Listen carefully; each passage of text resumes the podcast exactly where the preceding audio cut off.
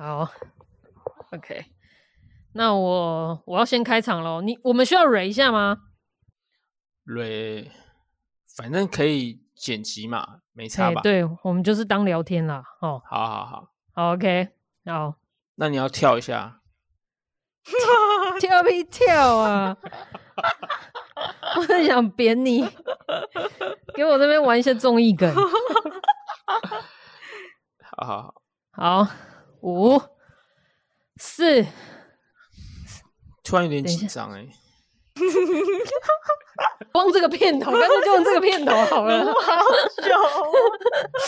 OK，好好，然后要看这快很准了，三二一。哎，是我吗？是我吗？我要笑死！好好好好，对不起，是我。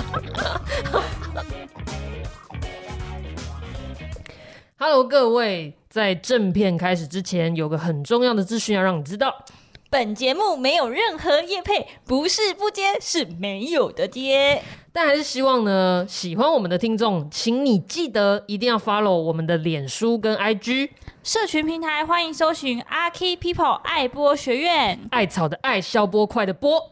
另外，也可以在 Spotify、Apple Podcasts、KKBox、Google Podcasts 找到我们的节目。各大串流平台欢迎搜寻爱播学院 ArchiTalk，并且按下神圣的订阅键。ArchiTalk 怎么念呢？A R C H I T A L K。小众节目需要大家的支持，喜欢我们的话，除了订阅之外呢，还可以分享给你的朋友。也可以在 Apple Podcast 留下五星评价。有任何想法，欢迎留言跟我们互动。我们真的很想跟你有互动，但是常常没人跟我们互动。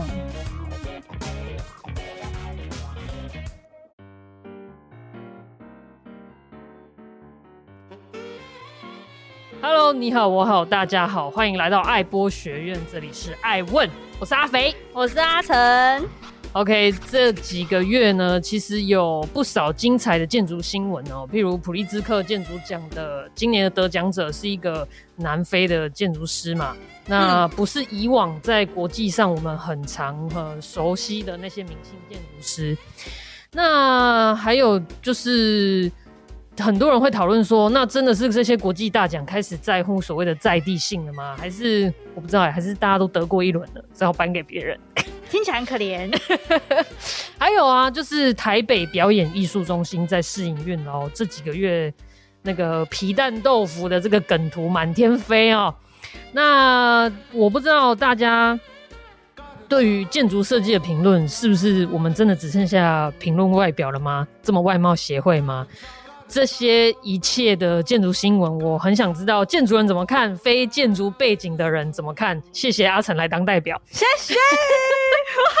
然后呢，我想找个人来讨论一下啦。哦，今天呢，请的这位就是我们建筑评论界的一颗小星星，不是 Little Monkey 哈，是 Newborn Star。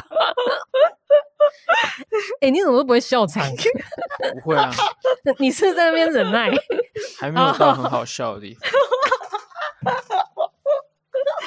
哇，你这样远端也可以对我射几支箭，好啊你。OK，这个人是谁呢？你可以在台湾建筑杂志、建筑师杂志，或或者是眼底城市、苹果日报、自由时报等等媒体的版面上呢，看见他的文章。他是。新锐建筑评论家徐真如，欢迎阿牛。Hello，大家，好我是许真如。好，以下我们会简称你阿牛。好，阿牛，OK，OK，、okay. okay, 好啦，直接切入主题了啦。你觉得普利兹克建筑奖有越来越重视在地性这件事吗？普利兹克建筑奖，假如十年是一个时段的话，可以大概看到。两千年到两千零一十年，就大概是一些明星建筑师，然后呃，他们的案子都是有些规模比较大，有些规模比较小。那比较小的话，其实就隐隐约约有那种在地性的关注，比如说 Peter Trento，他在一个瑞士的建筑师。那两千年之后，两千零一十年之后，的确，如果我们把呃。建筑当做一个全球化市场来看，它它的确它呃冒出了许多不是不是传统的美国或是欧洲系统的一些建筑师。那我想这个移转，它可能，嗯，不是绝对的代表说那个普利克斯他对在地性有所关注，某种程度也是要要把它看成是一个一个全球市场，他们对于一些差差异性的建筑的关注。那呃，比如说二零一八年的话，像印度的话，有 Dosi，他也是拿了普利克兹的建筑奖。普利兹克，普利兹克建筑奖。那 就是错字，我我一直说是是普利兹克，好不好意思？那就是以往以来，就是从一二年，就是呃，从王树得奖，然后开始也有也有一些亚洲的建筑师，像日本就也有很多个。那那到二零二零年的话，也有爱尔兰的建筑师，然后到今年就是有一个非洲的建筑师。那呃，就是建筑它本来就是有呃有一个光谱两端，一个就是说像以前的现代建筑就在讨论的国际风格，就是说它有一个建筑的统一的性质。那、嗯、国际样式，对国际样式。那所以相对的，本来就是。在后现代的时候，就是有人关注历史主义或是地方性的这件事情，所以其实建筑对于地方的关注，就是已经是有发展一段时间。那只是说在奖项的呈现上，它不是这么及时的去反映的那个现象。那可不可以这样说？因为我觉得，因为今年这个 今年这个凯雷啊，它其实就是在建造的过程当中，它。大量用当地的建材，然后他也用，其实他的他得奖的建筑那些概念是，我觉得是每一个建筑系的学生其实都想过的哦。他用简单扼要的建筑语汇，然后去回应当地的气候。但说真的，我觉得今年的普利兹克奖反而对我来讲，那个在地性是凯雷他回到自己的家乡的时候，他想要建设。他想要用他自己的方式贡献他的家园，但是他是不被信任的。那他如何取得呃当地人的信任？他募募募了一堆款，然后回家有经费盖了，可能不完全是全部的经费啦。可是他有了经费，他想要拉当地人一起来呃重新建造自己的家园，或者是更新自己的家园。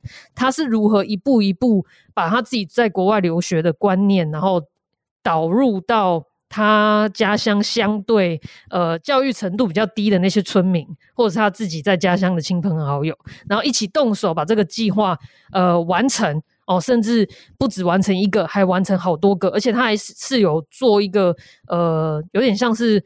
桥梁的这个中介的作品，去说服当地的乡亲父老。那我觉得对我来讲，这个才是一个活的在地性，而不是说，呃，好像去复刻一些不合时宜的符号啊，一堆老街啊，然后一堆就是，对不起，我没有在骂谁，或者是说，你城市的行销，你做是找一些标新立异的，像气势啊，或什么，我也没有在说谁哈。就是指的很明确，就是就我我会觉得说，在地性刻度，我们是不是这样来看？就是说，凯雷他用了就是呃当地的材料，那当地的材料，然后包包括当地的工法或当地人一起完成这件事情。那相对于其他的呃，我没有要 diss 其他建筑师哈，相较于不是在地性这件事情，你你觉得我这个解读会不会太偏颇？其实不会啦，就是你刚刚。也点到很多议题，那我我分两个来讲，一个就是说普利克斯他是一个绝对精英的一个标的嘛，就是说一定是很厉害的建筑师会入围或是被讨论，那这就是说建筑它有一个精英的一个特质，另外一个就是长明的特质，那长明的特质的话，又可以带到就是第二个主题，就是说呃，你你刚刚讲的那个材料这件事情，因为。建筑的生产就是说，它很废话来讲，它一定是用当地的材料，因为比如说在台湾，说我刚刚说的是废话是不是？也不是说你刚刚说是废话，就是说，哎、欸，不是很多 哎、欸，很多人都会强调我这个德国进口、日本进口，哪里哪里进口啊？好，对，这这这这这是说建筑 建筑是个市场的话，那那本来就会有进口跟没进口嘛。那疫情之下，本来就凸显了，其实在地的材料本来就很重要嘛。那我刚刚提的是说，就是说凯雷他很显然的，他讨论的就是低技术的构筑，就是说。在台湾的话，也有几个建筑师在做类似的事，比如说谢英俊啊，或是嗯早期的黄生远，或是呃，或是说现在也有在讲，就是大藏联合建筑师事务所，他们就是台湾也是有建筑师在做这种事情，就是说我们把材料设法让呃简化它的一些生产的技术，然后让人们容易去讨论或是去学习。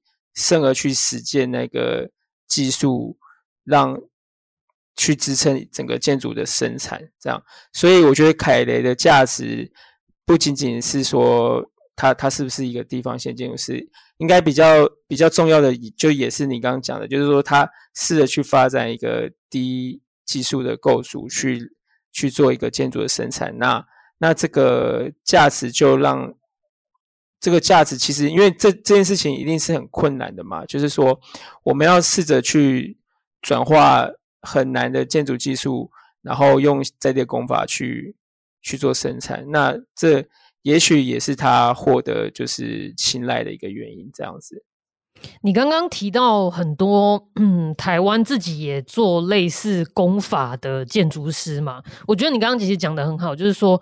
当呃有这些建筑师，他企图用这低技术，你刚刚是这样说的吗？低技术的构低技术的构筑构筑方法，其实低技术的构筑方式可能回到更在地。那当他真的有办法被建构出来，完成一个作品的话，形成一个空间的话，大家去经验了以后，就是你自己走入这个空间去体验了以后，你真的才能够融入那个在地性，而不是沦为一堆打卡建筑嘛，对不对？对，然后对啊，然后你刚刚提到几个台湾的建筑师，那我就想接着问啦。那你觉得台湾的公共建筑有在地性吗？接地气吗？好尖锐，好像是你有写过几篇文章哦。我觉得，比如说，对，批评这个台湾大这个台中啊，不台湾台中大巨蛋啊，你对台中大巨蛋有什么看法？呃，我。台中大巨蛋，我有写过一篇文章。那那，但是那篇文章其实不是在批评那个酒店跟隈研吾合作的那个设计本身啦。我只是在讨论是说，呃，你就像你刚刚提的，就是说，呃，台就是台湾到底有没有这些进步的建筑观念？我想就是有，只是说它还没有被世界看到。那它有很多原因，就是说。就是建筑的发展是有一个过程的，那也许就是台湾还没有到某一个被讨论的平台，没有被放在一个讨论平台上，或是还没到。那那这个过程，我想它它就是代表了，就是说所有的建筑师都需要舞台的这件事情。所以台呃，所以我那篇在批评台中。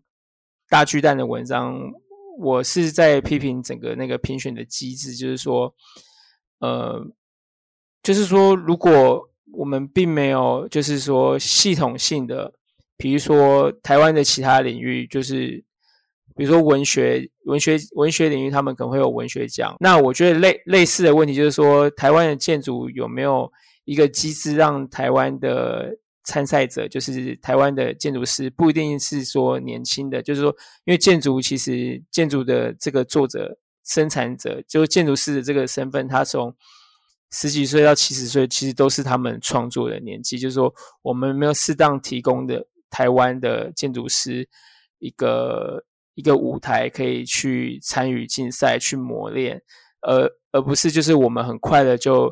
像台中，像台中大巨蛋那样，就是把它摆在跟一一些国外已经他们已经历练许久的建筑师去做竞赛。我知道了，我知道了，你的比喻是不是这样？就是说，就像直棒这样，我们今天我们今天拿自己中华直棒，然后一去比个奥运，然后就跟人家美国大联盟在比赛。对啊，所以我那篇文章也有类似提到，以前台湾 SBL 也有组一个明星队跟西班牙的那个冠军队打，那就就是被我记得好像输了六七十分吧。那这个就不是实力的问题啊，这个是一个你你有没有把一些参赛者放在一个适当的位置去做竞赛？因为我就是说，建筑它是一个过程，就是建筑除了空间之外，它还有包含时间嘛。那台湾的建筑发展在某个阶段，也许就是不是这么适合，就直接跟一些已经历练了，像威武，他就显然已经历练了，在世界各地历练了许久的建筑师，跟这种对象做竞赛的话，那我是觉得他，呃，我们也很难说要是不是怎么讲，就是我我就是你一下子，你看得到我举手吗？你看得到我举手吗？等一下，我先回答完刚刚那一题。好，你回答完，就是说。如果我们如果我们就是这么快的把台湾建筑师跟像威野武这种已经在世界各地征战许久建筑师做比赛的话，那基本上我觉得这就不是一场很公平的对决。对，嗯哼，好，那我的问题是，我的问题是，是你问题很多哦，嘿，那我就我这里是问问题宝宝担当。我跟你讲，我现在就是酸民啊！我就问，我就问，台湾没有跟魏延武一样老的建筑师吗？我不知道魏延武真的就特别厉害吗？那他做了那么多国际，对，他在国际各地哦，尤其他公司各地都有分公司，他做了那么多呃不同纬度甚至精度的作品，可是那就代表代表他特别了解。台湾或者是台中，甚至是台北某一个城市吗？我记得某一年忘记什么拼图，然后某某很有名的建筑师就说：“对啊，那个一个是你住在这边二十年的人做设计，跟一个只来纸飞机飞过来两趟的建筑师做的设计，真的到底是谁比较好？有没有迷思啊？你觉得有没有迷思？台湾有没有崇洋媚外？”好尖锐！我觉得我录完这一集，我以后就不用混了。不是不是台湾有没有这样建筑师的问题，而是呃，就是说台湾的政府举办一个标案，那应该问说他们希望什么样的建筑师？因为这种像台中台中巨蛋，或是之前是台中歌剧院，是或是。呃，很多很多类似，或是说台南的图书馆，他们都画在哪里？都是画在从化区嘛。所以，就是这些这些这些标案，其实要学的就是西班牙的那个古根换美术馆嘛。就是说，他们这个、嗯、这个标案的重点是城市的行销，跟去带动整个周边房地产的市场。那所以他需要的是一个明星啊。那台湾有没有实力跟威武一样的建筑师？我相信绝对是有。那但是台湾有没有威武这么有名的建筑师？答案是没有嘛。所以这个，所以刚那个比赛的不公平也是这一个点啊，就是说，呃，我们的建筑师就不是一个世界知名，或是说可以去满足政府这个行销的功能的。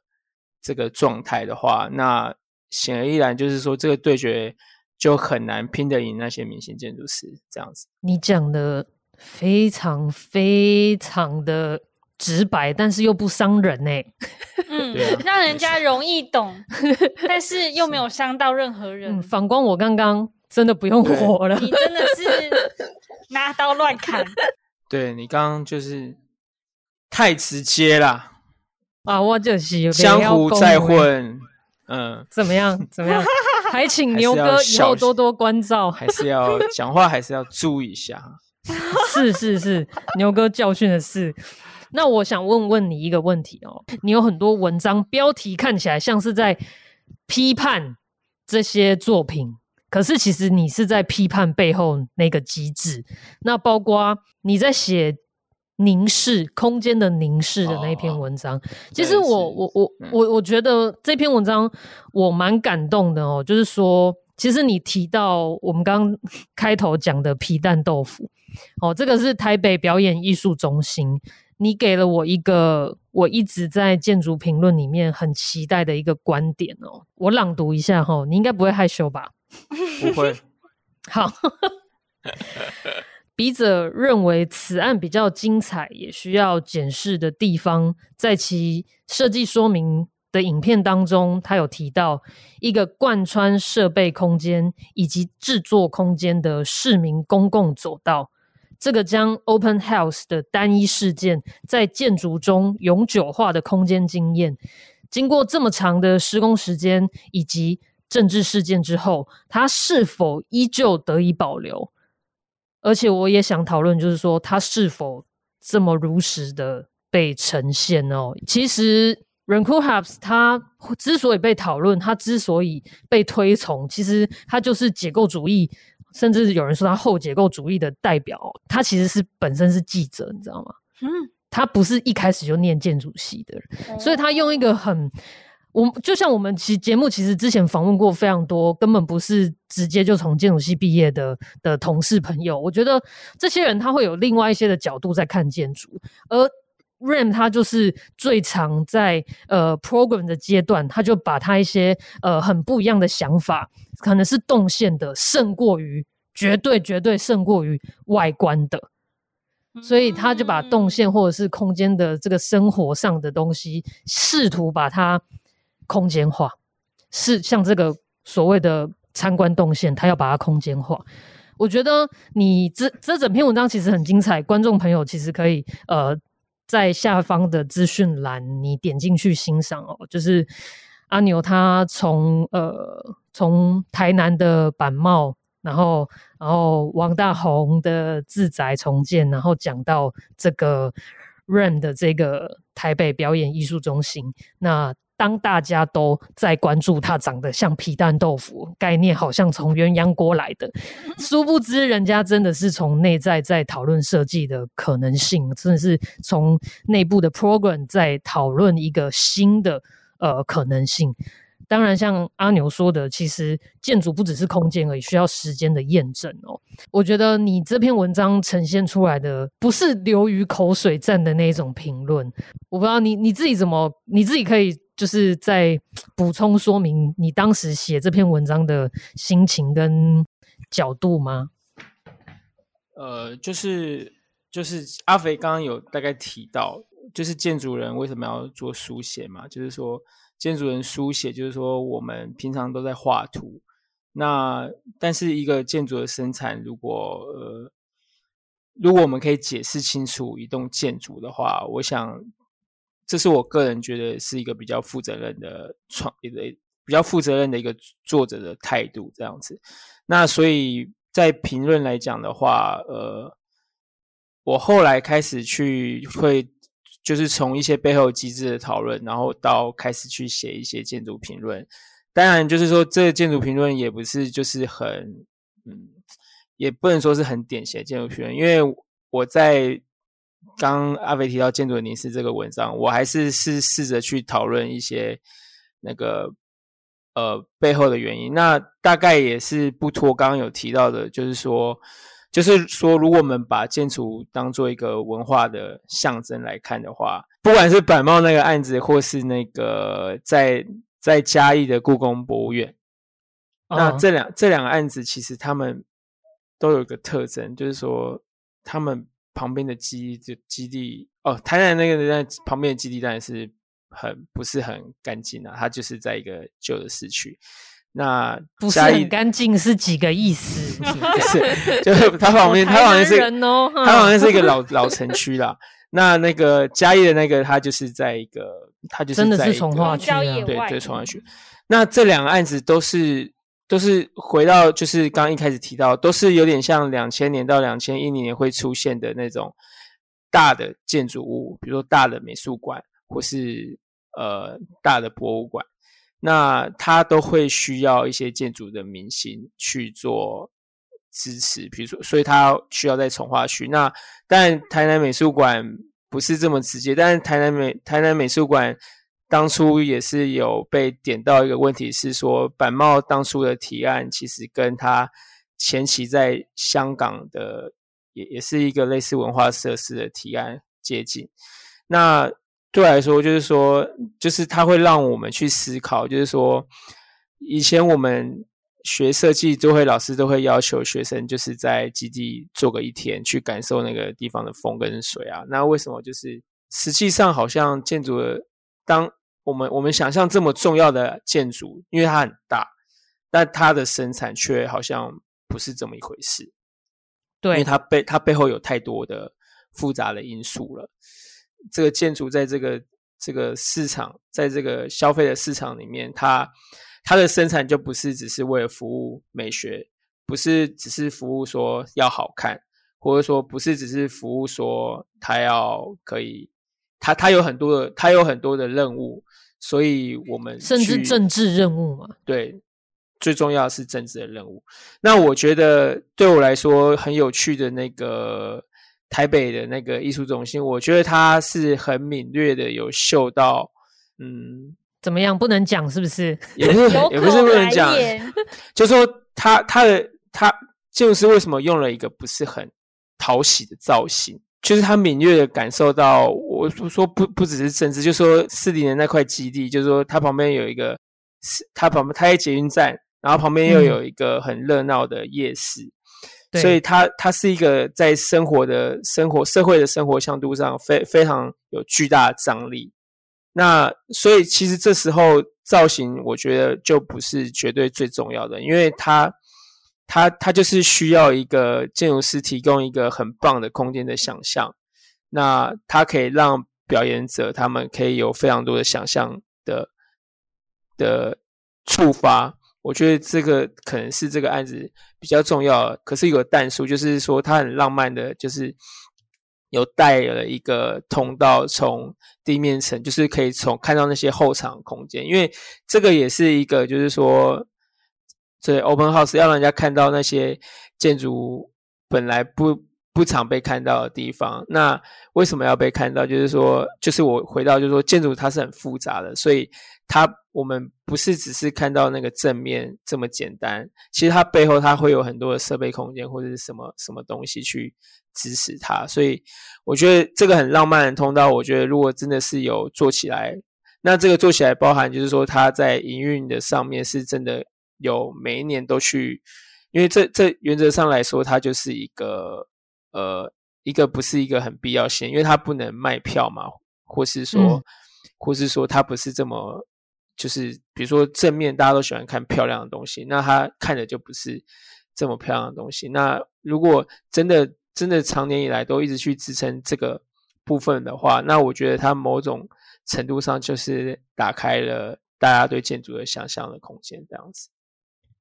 而且我我很喜欢你呃文章里面你用了一个字哦，就是说如果真的可以做成的话，这个是建筑计划再定义它的合理性，甚至它被。成功实现的这个可能呢、啊，就是我觉得这个对建筑人来讲可能会很感动啦。阿成，我不知道你无感，你无感是不是？嗯、我只觉得，嗯，这个文笔不错。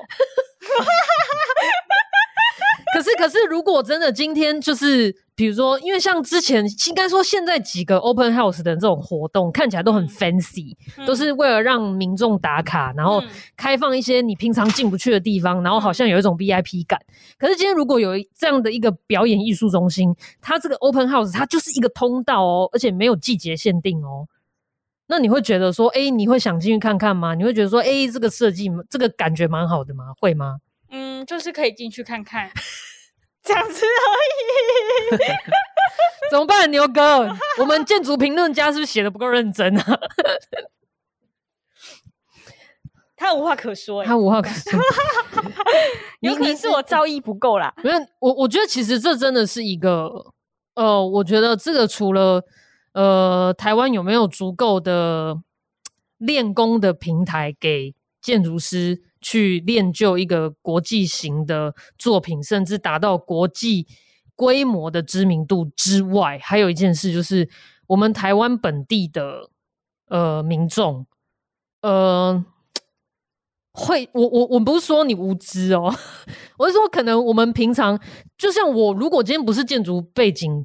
训练出来的人，我可能不懂得说啊，这个角度我可以去思考或者去欣赏，嗯、就是我的日常生活中我不会想到啊。对啊，我可能是这种，对你可能你也不需要啊，对不对？你就觉得说，搞不好就是有的妈妈会觉得说，这个通道可以让我孩子跑完放电，等一下上车很好睡吗？OK，他可能角度是这样啊，就是我觉得我我我不知道牛哥怎么看哦，就是说你觉得。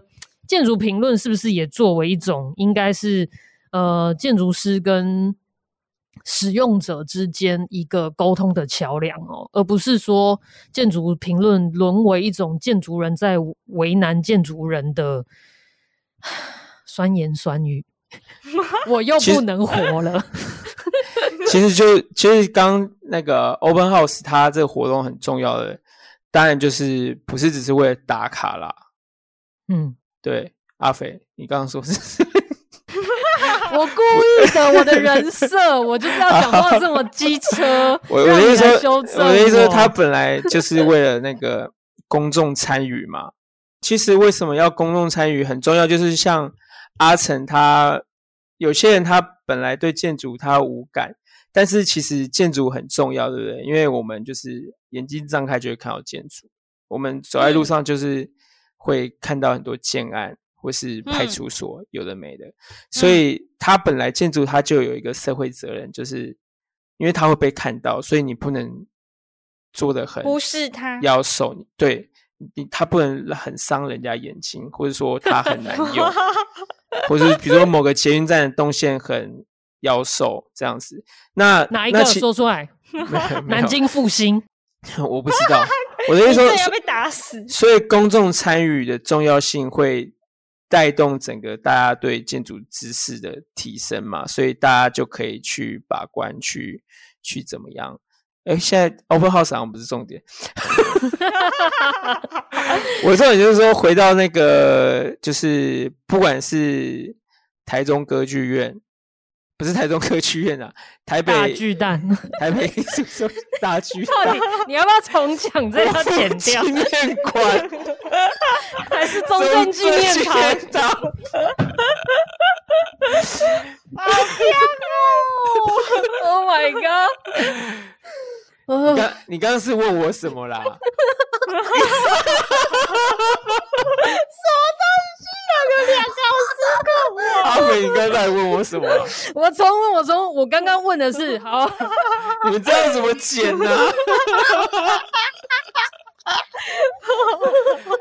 你刚才说我叫可以不要剪吗？好了，要剪要剪。好，我再问一次，就是说，听完阿成刚刚的反应啊，就是我刚刚反应什么我都忘了。哎呀，你们两个笑一下就变成这样。好啦，阿成刚我就问他说，那个 Open House 变成一个主要通道，会不会对他来讲很吸引啦？他就说还好，哦、就是觉得好像可以走进去看这样而已，哦、没有特别大的感动啦。那我刚就解释完了，就是就是让让民让公众参与，去提升整个整个地方对于，比如说以台湾为例，就是对于建筑知识的认识嘛。那所以大家就可以。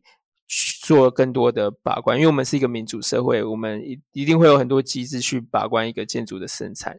嘿，我我刚刚有衍生一个问题，就是我问你说，哎，你说，那建筑评论呐，哈，建筑评论是不是可以作为一种桥梁啊？就是说，嗯，让一般民众可能他透过文字的阅读，那他可以就好像。就是建筑评论可不可以不要只是建筑人在为难建筑人的酸言酸语？它可以是某一种呃，像影评一样哦。你可以是超立方这种语气，你也可以是文天祥老师的语气。当他说完或介绍完、评论完，呃，民众是会想要走进去的，是会想要进一步了解建筑的，想要体验空间的。你怎么看？就是建筑评论它应该是什么角色？其实建筑评论本来就不是要把人家一刀砍死啊，就是建筑评论对我有来说有两种功能嘛。第一个是说书写本身它就有一个普及的功能嘛，就是说，比如说类似让像阿成或是大五的阿肥有一个认识建筑。你为什么要 mention 大五的阿肥？认识 几个意思？认识建筑的机会嘛。那另外一个机会就是说，呃，我们可能对某个创作者觉得有有兴趣，我们一定是对他的建筑有一些。想法，所以我们去做评论。所以某种程度，我们是希望点出一些我们看到的议题或问题，然后让创作者他有一些回馈吧。就是说，如果每每一个建筑的完成之后都是哦，好棒棒，太赞了，阿肥设计太好了，阿肥真的是这个弧线，阿肥画这个弧线简直就是 amazing。这样其实我我我小腹那边的弧线吗？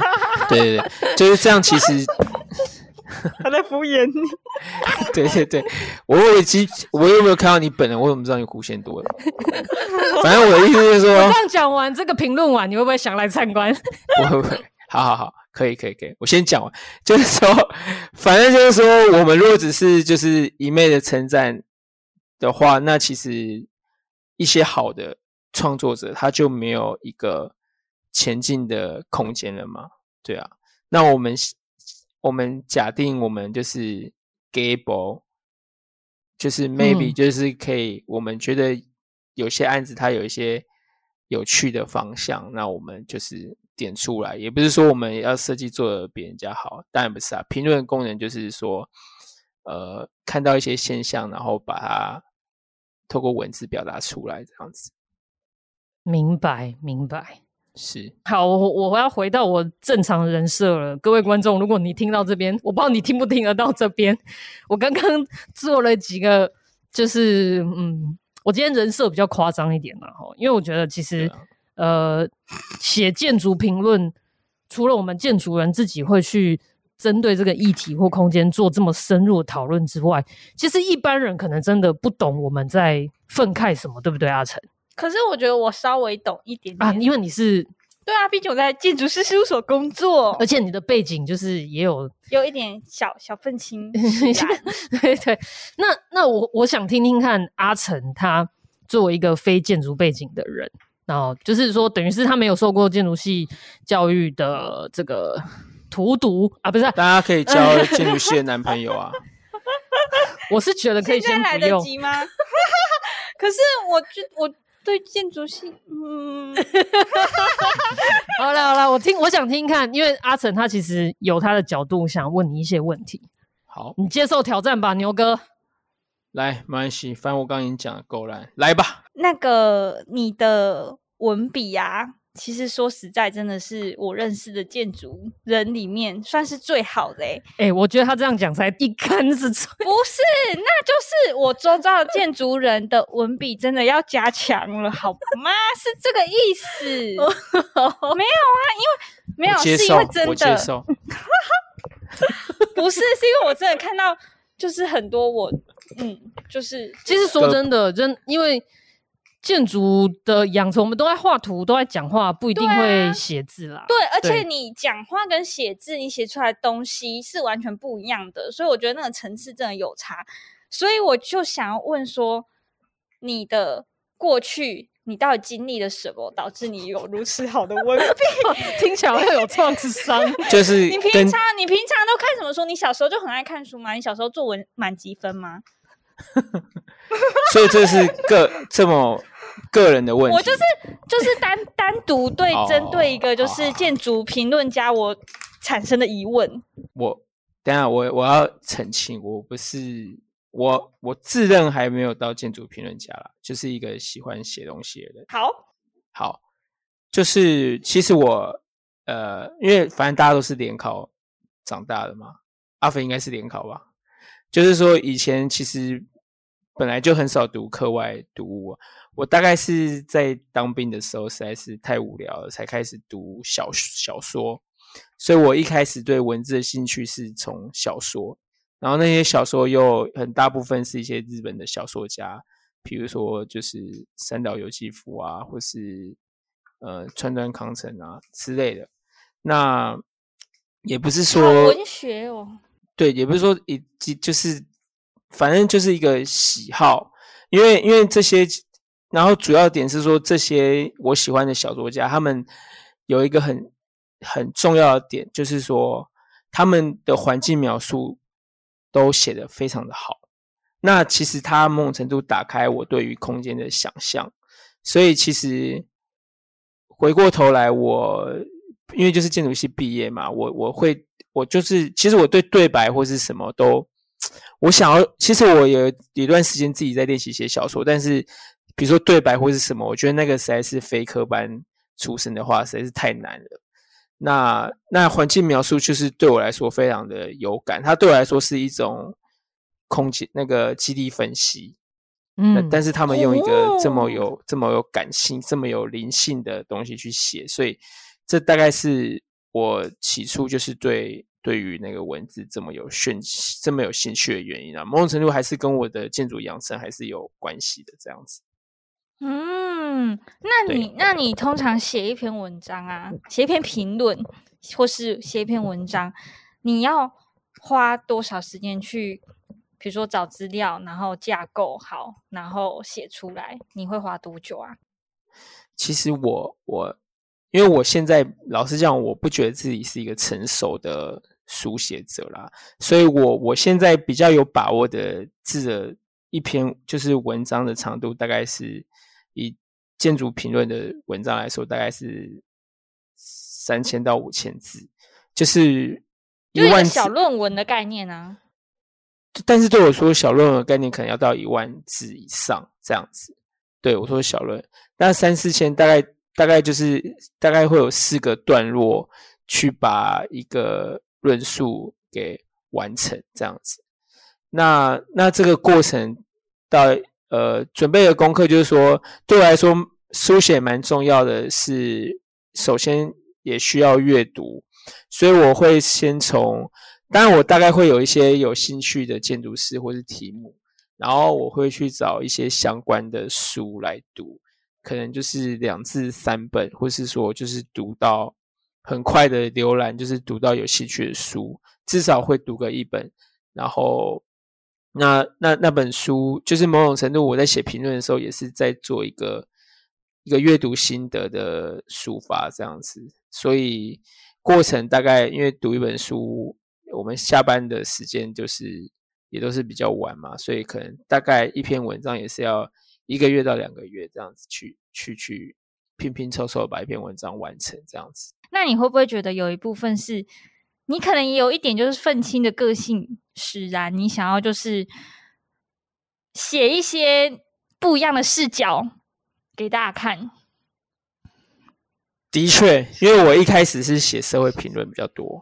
阿肥可能比较熟悉这一块啊，就是我本来 我本来是一个怎么样怎么样，我熟悉什么？我本来是一个很热衷于就是政治议题的人，这样子，所以我一开始是写了比较多社会评论跟政治评论。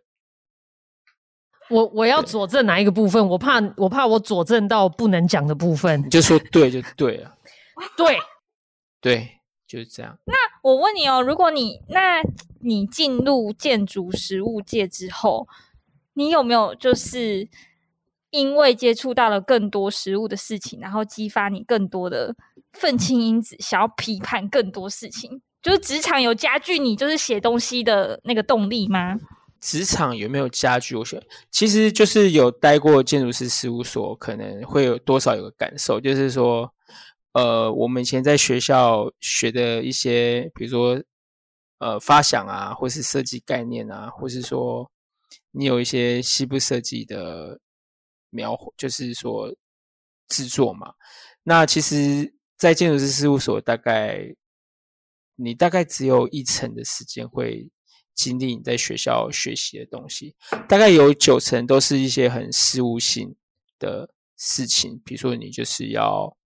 呃，业主有些问题你要回复，然后你需要发文，你需要收文，或是你你今天要算绿建筑，你今天要算智慧建筑，今天需要跟技师沟通，所以大概有九成。欸、你你这样讲起来好像很无聊，我都要睡着了。不不不，但写评论比较有趣。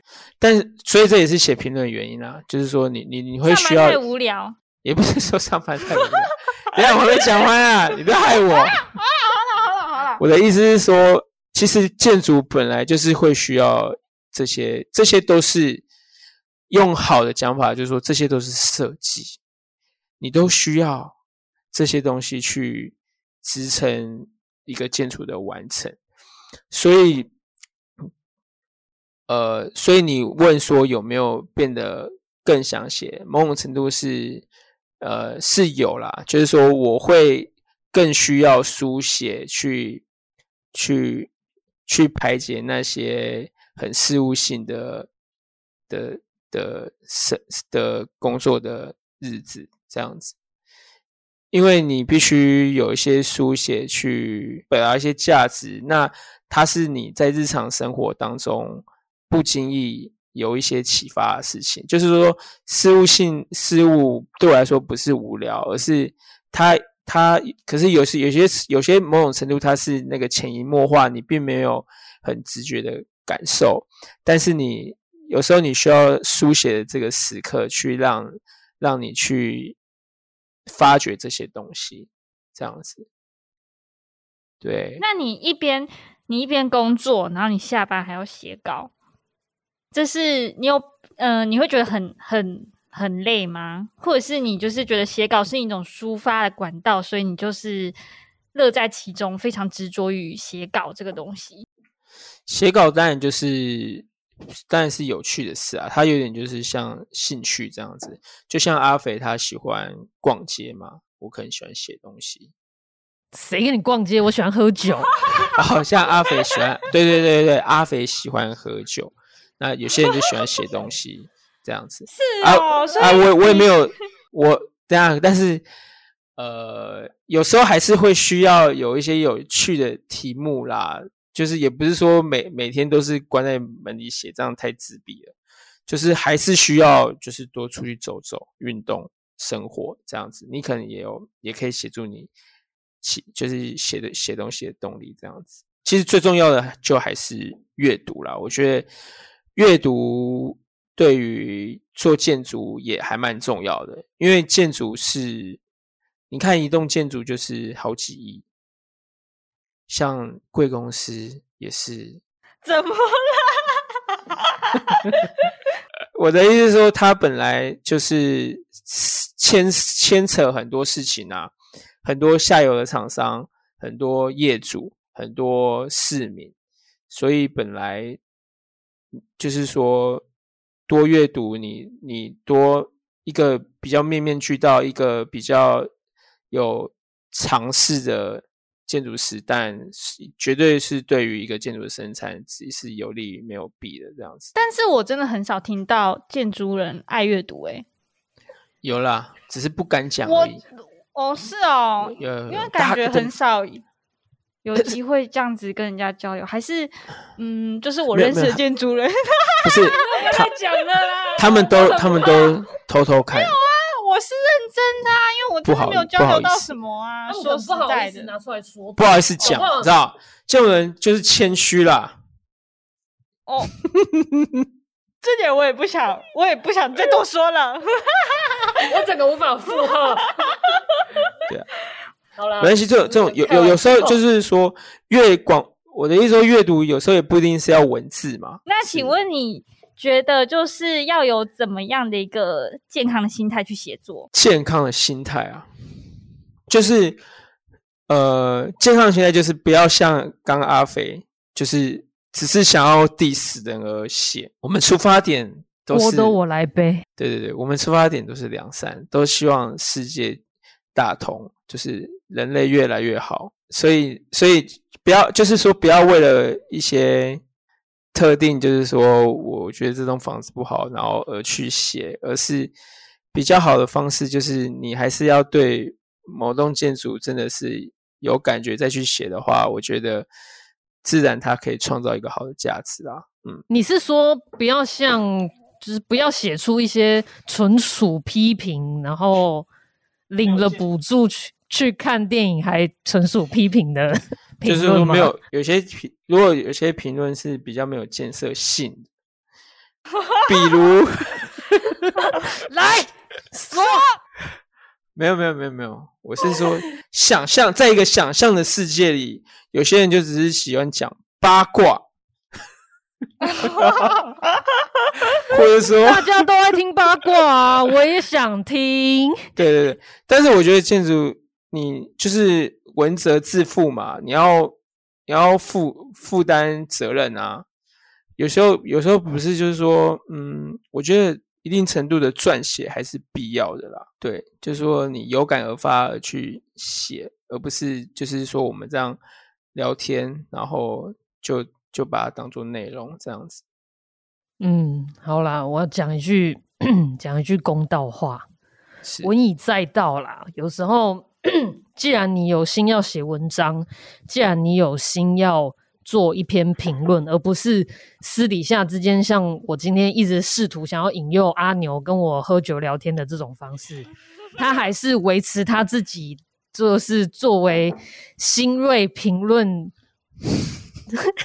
新锐评论，星星，小星星，小星星，新人，新人，哈好评论新人的一个自觉跟原则啦。哈，我觉得你今天其实也是跟我们分享了很多你的观点，甚至你的用词，还有你关注的角度。我为什么会邀请你？这是有有一定的用意的，因为市面上的评论真的非常多哦。那你刚刚讲的。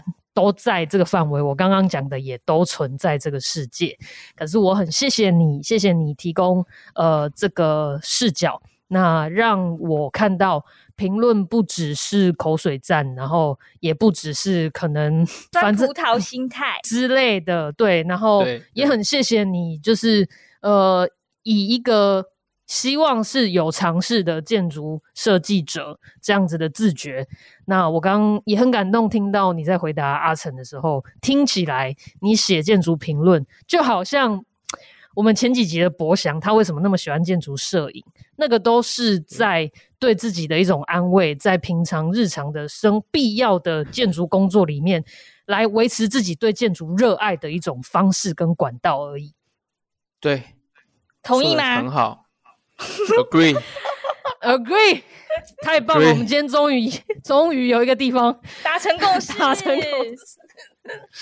好啦，我觉得阿牛，我真的要谢谢你跟我分享这么多。然后我们现今天这一集是差不多会录制到这边啦。那呃，我不知道观众朋友会不会觉得这集真的超胡闹？这也真的是我最胡闹的一集。真的吗？真的，自己有点笑太太久，我没有这么放肆过。我以为我以为该剪的都会剪掉，不会，我们会原汁原味保留。呃好啦，那我们今天这一集就到这边。我呃，我们在资讯栏会放上呃一些阿牛的文章。那大家听众朋友，不管你是什么背景，我觉得我们都可以一起来思考看看。不管是呃呃公共建筑的在地性，或者是说呃在一些净土上，呃我们的。建筑师或建筑人、建筑设计的所有的看法，那谢谢听众朋友听到现在，听我们笑到现在，没错，祝大家有个美好的一天，我们好，谢谢大家，好，谢谢大家，下次见，拜拜，拜拜，不是啊，好烂哦。Oh.